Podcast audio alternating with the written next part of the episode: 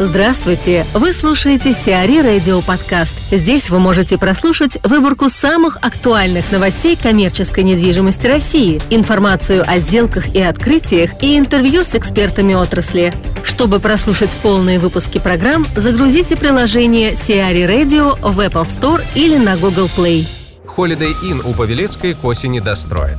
Вблизи Павелецкого вокзала на Дубнинской улице к осени текущего года обещают достроить отель Holiday Inn Express. Трехзвездочная гостиница на 243 номера разместится в десятиэтажном здании площадью более 11 тысяч квадратных метров. В настоящий момент на объекте ведется монтаж внутренних инженерных, сантехнических и электрических систем. Также продолжаются фасадные работы. Проектом предусмотрена организация парковки на 44 машины места.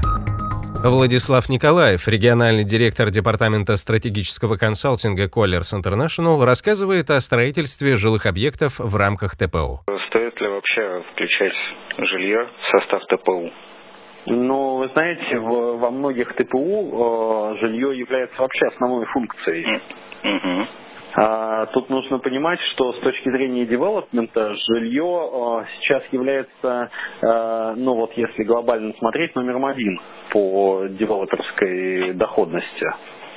И поэтому, понимая то, что жилье это номер один, естественно, жилье во многих ТПУ доминирует по объему. И без жилья значительная часть ТПУ с точки зрения девелопмента вообще нецелесообразна. Можно было бы, например, там, если власти хотят э, строить обязательно пересадочный узел, то не обязательно именно там же давать э, инвестору участок под жилую застройку. Можно там выделить отдельный участок, который будет интересен. То есть отдельно узел, отдельно жилье. Но в рамках одного контракта сама э, программа реализации ТПУ предполагает, что около самого транспортного пересадочного узла появляется, высвобождается большая территория рядом. Единственный вариант использования который является жилье. Сейчас э, вот все ТПУ, которые жильем реализуются, они реализуются во многом из-за того, что кроме жилья там больше ничего э, было бы не сделать. Поэтому некоторые ТПУ предполагающие что-то кроме жилья, не пользуются такой популярностью. А, да, безусловно. Если сейчас посмотреть, э, то популярностью пользуются в основном это ТПУ с э, большим объемом жилья, или же ТПУ под э, торговый центр. Опять же, бывают очень хорошие варианты, да, вот были торги, и мы несколькими э, ТПУ занимались э, и непосредственно сейчас э, реализуем, где, допустим, и жилье, и торговый центр. Хорошая станция метро, и хорошее место для жилья, соответственно, и торговый центр и жилье уместны в определенных объемах. Просто многие, допустим, ТПУ предполагают сразу несколько участков вместе. Угу. На одном вы спокойно реализуете торговый центр на а, соответственно, в рамках именно транспортно-пересадочного узла. И на другом участке вы реализуете жилье. Здесь э, никаких проблем нету, и мне кажется, это несколько искусственная какая-то а, вещь, связанная с тем, что обязательно ну, там, отделять жилье там, и так далее. С другой стороны, может быть, для того, чтобы а, программа ТПУ реализовывалась, даже неликвидные ТПУ реализовывались, вот здесь как раз и можно рассмотреть, если много есть неликвидных ТПУ, которые сейчас не нашли инвестора и ну, там, в ближайшую перспективу не найдут. Вот э, если есть определенный ТПУ, где фактически девелопер несет только затраты, и не получает ни, никаких там доходов. Вот к этим ТПУ действительно было бы целесообразно добавлять для девелопера еще какой-то э, кусок, где они могут построить, допустим, что-то для себя выгодное будет по-прежнему там, ну, в перспективе ближайших пары лет э, наиболее востребованным именно строительство жилья?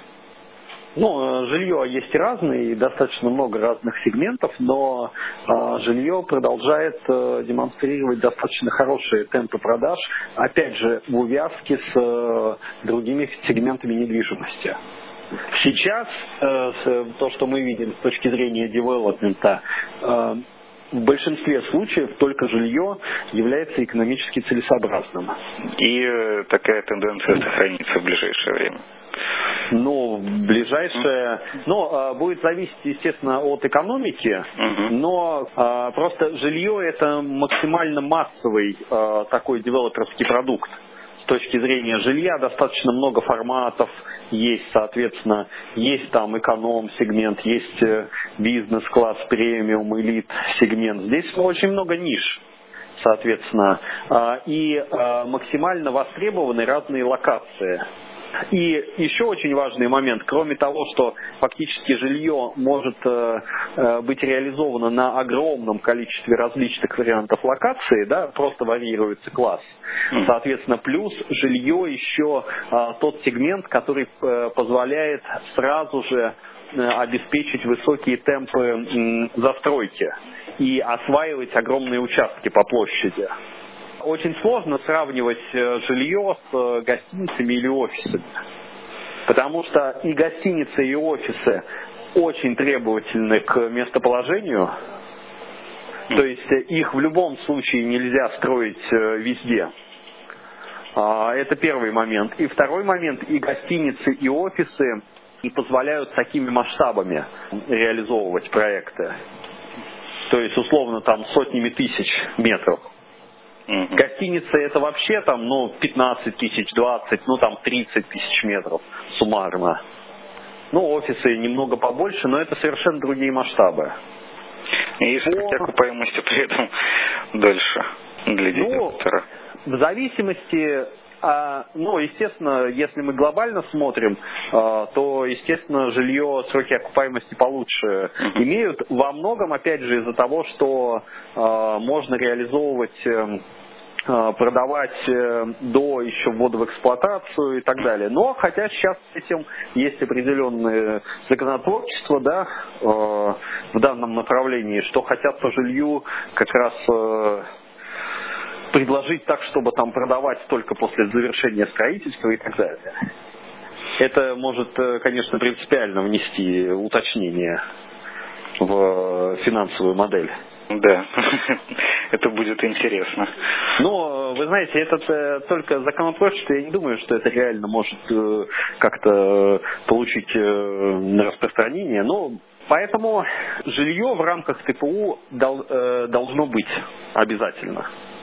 Без этого значительная часть ТПУ просто не имеет шансов быть реализованными. А если рассматривать московские э, ТПУ, ну то есть они у нас строятся в большом количестве, везде по всем направлениям, какие вот э, там ну, направления района, округа наиболее перспективны в этом плане? Если смотреть там по маржинальности, наверное, ТПУ северо-запад, юго-запад, запад, -запад, угу. имеют, скажем, в среднем больший потенциал. Но, опять же, э, есть очень хорошие проекты на э, севере, соответственно, в северном направлении, в южном направлении. И все имеют э, достаточно хорошую девелоперскую маршрут. Здесь главное для жилья нужно, чтобы это был хороший участок, хорошая доступность, хорошее окружение. И, соответственно, вот это самое главное. Здесь э, нет таких проблем, как в офисной, допустим, в офисном сегменте, что там на Востоке офисы, ну, судя по тому, что я слышал, не будут строиться примерно никогда. Но, потому что там все жилое. И для жилья, и для офисов есть определенное, естественно, тяготение к тому и понимание того, что э, западное направление лучше, угу. чем восточное. Но э, для офисного сегмента, э, допустим, есть четко, четкие бизнес-районы, где офисы могут появляться. Угу. И на Востоке их существенно меньше, чем на Западе. Для жилья в этом отношении направление регламентирует, скажем так, не возможность, невозможность строить, а скорее цену угу. э, продукта. Да, цены, ну, соответственно, да, естественно. Угу. Просто для э, офисы можно строить далеко не везде.